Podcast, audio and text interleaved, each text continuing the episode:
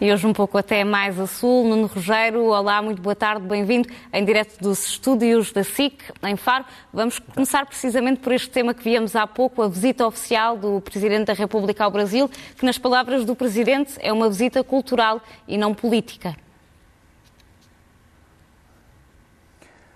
Sim, mas apesar de ser uma visita cultural e não política, cito a verdade é que o Presidente da República esteve com uh, vários antigos chefes de Estado do Brasil, uh, só não esteve com aqueles que ainda estão vivos, mas que foram alvo de impeachment, Collor de Mello e Dilma Rousseff, e não esteve também com José Sarney, que não está, penso eu, bem, de, bem de saúde. De qualquer maneira, de todos os outros esteve com eles e, portanto, e foi um significado político.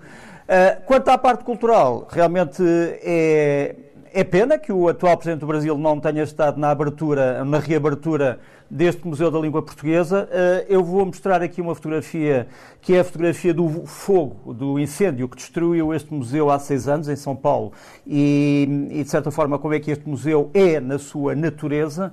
É evidente que todos nós gostaríamos que a língua portuguesa não fosse um objeto de museu, que fosse uma língua viva e espero que, que isso seja, seja uma das mensagens desta, via desta viagem, de que a língua portuguesa precisa de ser ampliada, precisa de ser uh, trabalhada, uh, precisa de ser usada na cultura, no comércio, na, na, nas trocas internacionais. Uh, mas a verdade é que, se olharmos para uma das mensagens deste museu, que é de que, dentro do mundo de língua portuguesa, as pessoas falam diferente, ou seja, os cabo-verdianos, os brasileiros, os portugueses, os timorenses, os angolanos, os outros povos africanos, falam português diferente, com matrizes essa parece ser uma mensagem dedicada aos feitores do acordo ortográfico, porque o acordo ortográfico tende à unificação. E a mensagem deste museu é precisamente a da diversidade. Um, vamos ver como é que este imbróglio se resolve. E também, quero, também estou curioso para saber como é que esta viagem não política, mas cultural, uh, vai continuar com o encontro entre Marcelo Rebelo Sousa e Jair Bolsonaro está marcado para amanhã. Vamos avançar nos temas, vamos falar agora dos censos. O que é que diz este último censo sobre a realidade nacional e, nomeadamente, quando, como é que, é que conseguimos comparar com o resto da Europa? Uh, o, o, indicador que eu acho mais preocupante uh, é o indicador da população, da queda populacional. Realmente Portugal um, tem uma queda populacional uh, correspondente mais ou menos à última década, que é grave. Repara que a Espanha também tem uma queda populacional nos, últimas, nos últimos anos, mas tem subido 0, qualquer coisa por cento, enquanto nós descemos 0, qualquer coisa por cento. Temos aqui a, a, queda populacional de Portugal entre 2010 e 2021 e depois ali a, a nossa queda comparada com a subida de Espanha, que apesar de ser também uma subida mínima, portanto à volta dos 0%, é bastante superior à nossa. Isto é mais preocupante porquê? Porque Portugal está neste momento no grupo de 10 piores países da Europa, da Europa, toda a Europa, não é só da União Europeia, portanto, falo também de países como a Rússia, como a Turquia, etc., no que toca à queda populacional. Quer dizer, Portugal perde uh, população a olhos vistos, quer população de nacionais, quer população de residentes não nacionais, e isso, penso eu, que tem a ver uh, grandemente com as circunstâncias económicas que Portugal tem vivido. Há aqui um gráfico que eu gostava de, mudar, de mostrar que é o gráfico sobre, é um gráfico pouco conhecido sobre um, uh, os acidentes, digamos assim, no trabalho permanente em Portugal. Quer dizer, nós temos uh, um, um, percurso acidentado de trabalho a tempo inteiro, entre 2008 e 2021. Repara, os piores períodos são, evidentemente, aquele período da Troika, a intervenção da Troika entre 2010 e 2015, e depois o período da Covid-19, portanto, a partir de 2020, coincide eh, precisamente esta queda do emprego com os piores anos também eh, da queda da população e, portanto, há aqui uma ligação de causa e efeito entre crise económica e crise populacional. Mas é para mim o, o, o elemento mais preocupante um, deste censo a, a, nossa perda de população. A Espanha também está má, sem dúvida. A Espanha espera-se que em 2090 tenha 33 milhões de habitantes, quando hoje tem cerca de 40 milhões, o que é dramático. Uh, mas vamos ver se há políticas de natalidade e de melhoria económica que possam contrariar este efeito em Portugal e esta tendência. Vamos avançar para o próximo tema que tem a ver com as últimas acusações de Israel ao Irão, uh, tem a ver com um ataque a um petroleiro de um milionário judeu. Uh, é mais uma tensão que corre aqui o risco de escalar. Sem dúvida, se bem que seja uma guerra de sombras que já dura há um ano, eh, com navios que explodem misteriosamente no Golfo Pérsico, no Golfo do Oman. Neste caso foi no Golfo do Oman. Temos aqui uma imagem uh, do navio, portanto o navio é um, como disseste, é um petroleiro, o HV Mercer, de uma empresa chamada Zodiac Marine, que fica sediada no Japão, mas é propriedade uh, de um magnate israelita, o Eyal Ofer. Este navio que nos aparece aqui em cima foi realmente atacado com um drone, um drone do género daquele que aparece ali embaixo. É um drone que aparentemente é feito no Irão, é usado também pelos Houthis no Iémen. Este navio estava, digamos, a norte do Iémen. O, o drone uh, parece ter encaminhado para o navio e ter alvejado diretamente o capitão do navio, que acabou por morrer, assim como o seu imediato. Portanto, nós estamos, a, a, apesar de ser uma, uma guerra de sombras, é uma guerra de sombras que atinge cada vez maior sofisticação. Israel diz que isto não é apenas um problema entre Israel e o Irão, é um problema entre o Irão e o mundo, mas a verdade é que é uma guerra que põe em risco a, a tranquilidade da passagem pacífica de navios por, por largas extensões de mares que são importantíssimos. Queria aqui também mostrar-te outra imagem e que tem a ver com a potência naval do Irão. Nós temos andado a falar aqui de, uma, de um grupo de navios militares iranianos que deu praticamente a volta ao mundo, foi do Irão até São Petersburgo, na Rússia. Temos ali, eu tinha prometido que ia mostrar como é que estes navios tinham sobrevivido ao Atlântico e realmente eles aparecem ali em cima, eh, uma fragata e um navio base, que é uma espécie de um grande porta-helicópteros. Eles estão bastante danificados no seu casco, na sua pintura, etc., mas puderam ser pintados imediatamente para o desfile em frente de Vladimir Putin no Dia da Marinha de São Petersburgo, na Rússia. Portanto, estás a ver iranianos a passarem, a serem soldados por Vladimir Putin em São Petersburgo, já com os navios outra vez pintados. Portanto, o Irão quer também pensar, passar, obviamente, uma mensagem naval. Fica também esta imagem. Avançamos para o próximo tema que nos traz hoje, tem a ver com o caos político na Tunísia. O que é que está a acontecer neste país? A Tunísia é um país que nos interessa, é um país onde trabalham muitos portugueses, é um país, de certa forma, ligado a Portugal, assim como Marrocos e Argélia, enfim, onde, onde muitos portugueses foram criar eh, emprego e, e, foram, no fundo, mudar, mudar a sua vida. Portanto, tudo o que se passa ali não nos deve ser estranho. E a Tunísia, é preciso não nos esquecermos, que foi o primeiro país das revoltas árabes. Uh, portanto, há cerca de uma década, foi aí que começou aquilo a que chamamos o movimento da Rua Árabe. Ora bem, Uh, os tunisinos estão outra vez descontentes. Uh, o que aconteceu é que eles se levantaram nas ruas contra o seu atual primeiro-ministro, uh, que foi demitido pelo presidente. O presidente nos vai aparecer aqui é um jurista ilustre chamado Kais Sayed. É um homem independente, portanto não está ligado ao partido maioritário. O partido maioritário é o partido Enada, que é um partido islâmico moderado. E aquilo, e ali abaixo vemos os militares tunisinos a tentarem impedir a entrada no Parlamento dos manifestantes. O que é que o Presidente da Tunísia diz? O Presidente da Tunísia diz o seguinte: a liberdade trouxe-nos também um problema. Trouxe-nos oligarcas que são corruptos e que devem pagar mais pelo país. Por outro lado, trouxe-nos também incompetência no governo, dado que, em relação à Covid-19, não houve medidas uh, adequadas.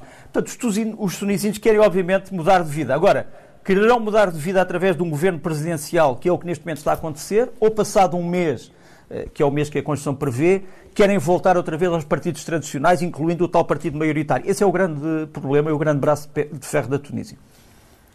Vamos agora até à China, que recebeu uma delegação dos Talibã do Afeganistão. Quais é que são os objetivos que estão por detrás desta visita e o que é que aconteceu nos bastidores? Olha, é uma visita importantíssima. Uh, temos aqui um vídeo da visita, portanto, não se trata apenas de um dirigente talibã, uh, foi, foi, foi, no fundo, comandada por um homem que é o Mullah Abdul, Abdul um, eh, Ghani Baradar, que é talvez o homem dos talibã mais ligado à política externa. É um homem que já em tempos esteve preso no Paquistão, depois foi libertado aparentemente com influência dos Estados Unidos, que também tinham ajudado à sua prisão, e tornou-se, digamos assim, da grande figura da política externa dos talibã. Uh, os, esta delegação que vemos aqui traz pessoas que vêm da área política, da área religiosa e da área da propaganda. Trazia um homem ligado aos assuntos militares e desinformações, mas esse foi um dos grandes centros desta reunião. Aliás, ficou já decidido que haverá uma nova reunião para a China falar dos destinos militares deste país, que é seu vizinho. Qual é o problema que neste momento se coloca a China? Quer dizer, a China sabe que os Estados Unidos já não vão estar no Afeganistão, o Afeganistão vai ter que se governar a si próprio, os vizinhos vão ter que ajudar a governar o Afeganistão e a China tem um problema com o Afeganistão e que vamos mostrar aqui na fotografia seguinte. é que dentro do Afeganistão há um grupo militante anti-chinês, uh, o chamado TIP, o, o, Partido Islâmico do Turquestão, que já se chamou ETIM, ou Frente, Frente de Libertação do Turquestão. Temos aqui dois prisioneiros uh, chineses desse partido, que foram mostrados uh, há pouco tempo num documentário chinês. Esta é a bandeira do partido. E este partido tem grande parte das suas bases no Afeganistão, no norte do Afeganistão, e ameaça querer proclamar um Turquestão, Xinjiang, é assim que os, uh, chineses chamam, independente. Ora bem, a China diz aos, aos talibã, de duas uma, ou os senhores expulsam esta gente, uh, são terroristas, ou nós não continuamos neste caminho de reconhecimento. Nós achamos que vocês são uma força importante no Afeganistão, mas têm que declarar os senhores terroristas. O, os talibã, uh, que querem ser uma espécie de farol de renovação islâmica, estão neste momento com esse problema. Expulsam essa gente ou não? Quer dizer, agradam a China ou agradam, digamos assim, a uma filiação ideológica? Esse também é um dos grandes problemas que se vai colocar nos próximos meses e, sobretudo, depois da retirada final dos americanos no dia 11 de setembro. E aí, cá em Cabo Delgado, Moçambique, continua o combate ao terrorismo, mas o país tem recebido muitos apoios em várias missões. É verdade, eu, eu diria que chovem apoios para Cabo Delgado. Uh, vamos mostrar aqui quatro quadros que são exclusivos, eh, que nos mostra o que é que chegou neste momento em material e em homens de vários países africanos aliados de Moçambique, nesta luta. O Ruanda, primeiro, o Ruanda enviou mil homens, quatro companhias de infantaria, dois esquadrões de forças especiais, dois, duas companhias de polícia móvel, 85 veículos táticos e dois helicópteros. Depois temos a seguir o Ruanda, que não é membro da SADEC, mas é membro da União Africana e foi a primeira força a lá chegar. Depois temos um quadro, quadro seguinte, que é o quadro da SAMIM. A SAMIM é o, a missão militar da SADEC, dos países da África Austral, que foram neste momento para uh, Cabo Delgado. São cerca de 2.100. Desculpem, podíamos voltar atrás, é que eu não tive tempo para ler. Peço imensa desculpa. Uh, mas, portanto, a, a SAMIM, uh, que é a tal força da SADEC, enviou forças que são umas da, do Botsuana, 285 homens, também forças especiais, companhia de infantaria, 15 veículos estáticos, etc. Os outros da África do Sul, República da África do Sul, 1495, incluindo duas esquadrões, dois esquadrões de forças especiais. Podemos passar para o terceiro quadro, que estavam a mostrar, e que eu, não, que eu, que eu perdi. E o terceiro quadro vai-nos mostrar uh, o que são as outras forças da eh, África do Sul que estão presentes, quatro companhias de infantaria, dois pelotões de abordagem, dos fuzileiros, duas fragatas, uma a duas fragatas, um submarino, dois aviões de patrulha aérea, um avião de transporte, dois helicópteros, 40 a 50 veículos táticos, quatro drones, o AV, e por fim a participação uh, de Angola e a participação do Zimbábue, que estão também neste momento presentes a ajudar Moçambique em Cabo Delgado. Angola envia 20 militares, 10 elementos das informações militares e 10 elementos da Força Aérea e um avião IL-76, um avião, enfim, de transporte estratégico. O Zimbábue, que não é muito querido em Moçambique, por causa do seu envolvimento na guerra civil eh, com a Renamo, vai enviar 304 militares, mas são apenas instrutores, portanto, duas companhias de instrutores. Portanto, como estás a ver, eh, muitos apoios para esta guerra que se trava em Cabo Delgado. E queria-te mostrar alguns elementos uh, fotográficos de apoio a, a isto que eu estou a dizer. O primeiro, o primeiro elemento uh, tem a ver com uma reunião importante que se deu esta semana entre uma delegação de Angola, que aparece ali à direita, e uma delegação do Ruanda, que aparece à esquerda, em Kigali, capital do Ruanda. Ali está um homem do Ruanda a explicar as últimas operações em Cabo Delgado. O Ruanda diz que não teve até agora baixas, que teve apenas um ferido e conseguiu uh, destruir muitos, muitas unidades uh, do chamado Daesh, de Cabo Delgado. Esta reunião entre angolanos e ruandeses é considerada muito importante. Tinha uma, uma imagem a seguir, uh, se não te importas, que é, ehm, que é a imagem para os nossos espectadores do avião uh, de transporte estratégico que uh, Angola enviou para Cabo Delgado também, é um Ilyushin 76, aqui está, vai ser muito útil para transportar tropas, mantimentos, inclusivamente feridos.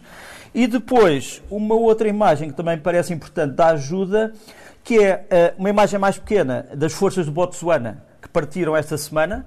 Portanto, já lá havia forças especiais e agora partiu uma companhia de infantaria. Que tens ali o presidente do Botsuana eh, fardado impecavelmente a despedir dos seus militares e a dizer tem que respeitar as leis da guerra, vai ser um inimigo muito difícil. E aqui tens um avião de patrulha marítima eh, da África do Sul, que agora começou a ser visto já em Cabo Delgado, está a patrulhar as Quirimbas.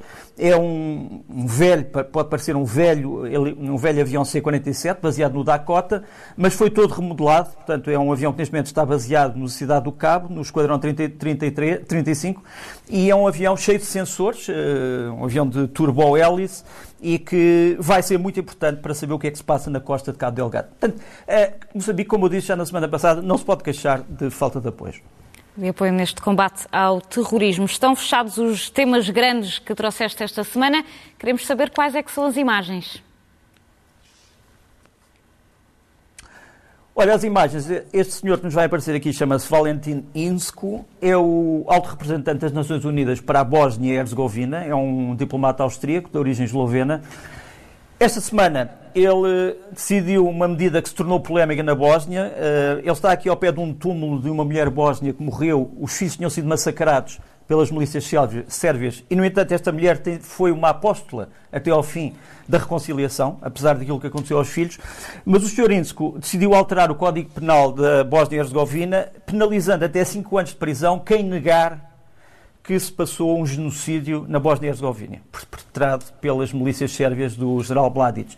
É evidente que a Bósnia-Herzegovina é governada por três três setores, um setor sérvio, um setor croata e um setor uh, bósnio, digamos assim, muçulmano, e os sérvios já disseram, meus caros amigos, nós não vamos respeitar esta ordem, não vai haver mais nenhum código penal, nós dissemos, dizemos o que queremos, se achamos que não houve genocídio, é porque não houve genocídio. Portanto, vamos ver como é que este braço de ferro uh, na Bósnia-Herzegovina, vizinha da Europa, uh, se, vai, se vai desenrolar.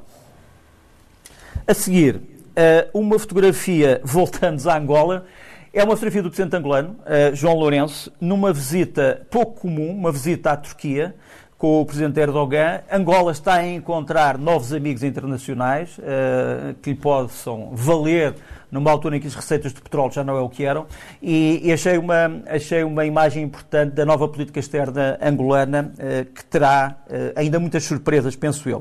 Depois, uma fotografia que me impressionou desta semana eh, como tu sabes, o, no Haiti há um mês foi assassinado o presidente do Haiti. Ainda não se sabe exatamente quem foram os mandantes. Está aqui uma imagem que celebra este presidente morto há um mês e uma moto uh, cheia de uh, bidões de gasolina. A gasolina no Haiti subiu enormemente, portanto é mais um elemento da crise económica para, um, ehm, digamos, agravar a crise política e intelectual e essencial uh, derivada deste assassínio. E, por fim, Jogos Olímpicos. Tens aqui um, ehm, uma imagem daquela que é considerada uma das maiores ginastas de todos os tempos, a Simone Biles, uh, dos Estados Unidos. Ela, como tu sabes, desistiu da sua participação alegando problemas mentais. Uh, ela foi tratada como uma heroína. Eu acho que todos nós devemos uh, ter consciência dos nossos limites, sem dúvida. Mas os Jogos Olímpicos são jogos de superação, como se viu hoje com a Patrícia Mamona. Patrícia Mamona é que é o grande ideal olímpico. A Simone Biles é, é, digna de todo o respeito e é uma mulher que se preocupou consigo própria. Agora, não me venham dizer que se trata de um caso de heroísmo. O heroísmo é conseguir superar todas as fraquezas e temos tido grandes dramas nestes Jogos Olímpicos e conseguir chegar a sítios como chegou a Patrícia Mamona. Isso é que é o grande ideal olímpico. Simone Biles, como eu disse, digna de todo o respeito, eh, mas a palavra heroísmo é usada para outro tipo de acontecimentos. E ainda falta saber se a ginasta vai ou não participar na terça-feira na prova de trave. Vamos avançar para uh, os livros. Quais é que são as sugestões que trazes hoje? Olha, um clássico sobre a Segunda Guerra Mundial que acaba de ser publicado em português, um, ehm, do uh, eh, R.A.C. Parker, professor Parker, a História da Segunda Guerra Mundial. Ele foi um dos grandes especialistas ingleses um, de vários problemas menos investigados uh, na guerra, sobretudo o fim da guerra e como é que os aliados trataram, digamos assim, a Alemanha vencida, porque, qual foi a razão da destruição de cidades como Dresden e Hamburgo uh, e o que é que esteve por trás, no fundo, do, do quase, da quase vitória alemã Uh, nazi durante a Segunda Guerra. É um livro muito importante, História da Segunda Guerra Mundial, como é que os aliados conseguiram sair, no fundo, do fosso para a vitória uh, e, portanto, a esperança é também um dos elementos deste livro. Uh, um segundo livro uh, é do Luís Corredora, português, O Segredo de Wuhan. É um, um, livro que eu não vou aqui explicar se é um livro de história, se é um livro de antecipação, se é um livro de ficção, sobre o mistério de Wuhan, ou seja, o que é que esteve por trás da origem do mal que nos assola a todos, felizmente hoje menos, a Covid-19 e o vírus de Wuhan, acaba de sair em português. E, por fim, um dos grandes panfletos contra, contra o chamado colonialismo, e sobretudo o colonialismo belga eh, na África, é de um grande autor americano, talvez um dos, um dos grandes autores americanos do século XIX, Mark Twain, um, ehm, criador do Tom Sawyer, do Huckleberry Finn, e chama-se O Solilóquio do Rei Leopoldo. É um livro muito pequenino, é um livro cheio de humor, mas um humor extremamente corrosivo e que mostra que Mark Twain foi realmente um gênio da literatura. O Solilóquio do Rei Leopoldo acaba de ser publicado. E do cinema vamos, aliás, dos livros vamos até ao cinema. Qual é que é o filme que escolheste esta semana? Escolhi um grande filme um, francófono do Philippe Lacote, A Noite dos Reis. Passa-se todo na Costa do Marfim, dentro de uma prisão. É uma mistura de Shakespeare e do realismo da Guerra Civil na Costa do Marfim. Uh, é um filme que não, pode, não deve ser perdido, de uma grande intensidade. E a luta pelo poder dentro de uma prisão um país que já não tem a desculpa do colonialismo, quer dizer, todos os seus males foram criados por, eh, pelo povo desse próprio país, pelos seus dirigentes, um diálogo entre os ditadores, os tiranos e os resistentes, o que é a liberdade em África, o que são os recursos, uh, o que vale a vida de um homem. Uh, a Noite dos Reis, um grande filme estreado em todo, a estrear em todo o país para a semana. Nuno Rogério, falta-nos apenas saber quais são as tuas últimas sugestões desta semana. Olha, trago-vos uh, sugestões de dois tipos. Primeiro, teatro, muito teatro. Uh, selecionei uh, A Morte de um Cacheiro Viajante, do clássico do Arthur Miller, que é encenado pelo Jorge Silva e que vai ao Centro Cultural de Belém, de Lisboa, nos dias 6 e 7, portanto, para a semana. Depois, uma grande obra do, do grande uh, Luigi Pirandello, italiano, um dos grandes nomes do teatro italiano, Os Gigantes da Montanha, uh, que vai, uh, pela mão do Teatro Experimental de Cascais, ao Parque Marchal Carmona, em Cascais, nos dias 3, 5 e 7. Um grande, um grande espetáculo que não, não deve ser perdido. E, por fim, um clássico do Shakespeare, Ricardo III, que vai à Quinta da Regaleira, em Sintra, até ao dia 28 de agosto. E vamos ficar aqui com um pequenino trailer do Ricardo III, Quinta da Regaleira, até 28 de agosto, uh, a não perder um cenário maravilhoso e, obviamente, um texto uh, perfeitamente imortal, como todos sabemos. E depois tenho duas sugestões musicais. E, e tem a ver com música instrumental. Olha, uma é de um CD que acaba de sair. É um CD lendário, chama-se Leviathan, uh, gravações de um grupo chamado The Grid e de um grande guitarrista, uh, o Robert Fripp. Uh, essencialmente música ambiental e eletrónica, e vamos ouvir aqui um bocadinho dos chamados Frippertronics, que no fundo foi uma técnica criada pelo guitarrista para perpetuar a sua música. Mas o Leviathan acaba de sair, está todo online, portanto pode ser consultado online. Vamos ouvir um bocadinho.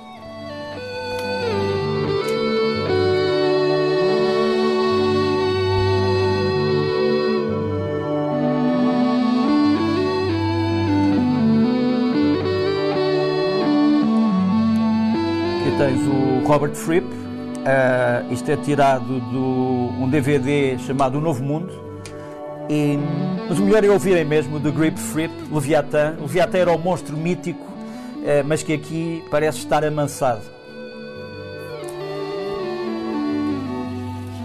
E por fim, por fim, de um grande compositor, de um grande pianista, de um grande músico do século XX, talvez um dos grandes mestres do chamado minimalismo, o Ludovico Einaudi, uh, as suas participações no cinema, em bandas sonoras, que todos nós conhecemos, e deixo aqui ficar um, um, DVD do Einaudi que pode ser uh, visto na internet, de graça, é uma hora e tal de concerto, no Teatro Steve Jobs, que fica em Cupertino, na Califórnia. E deixo-te com o Ludovico Einaudi.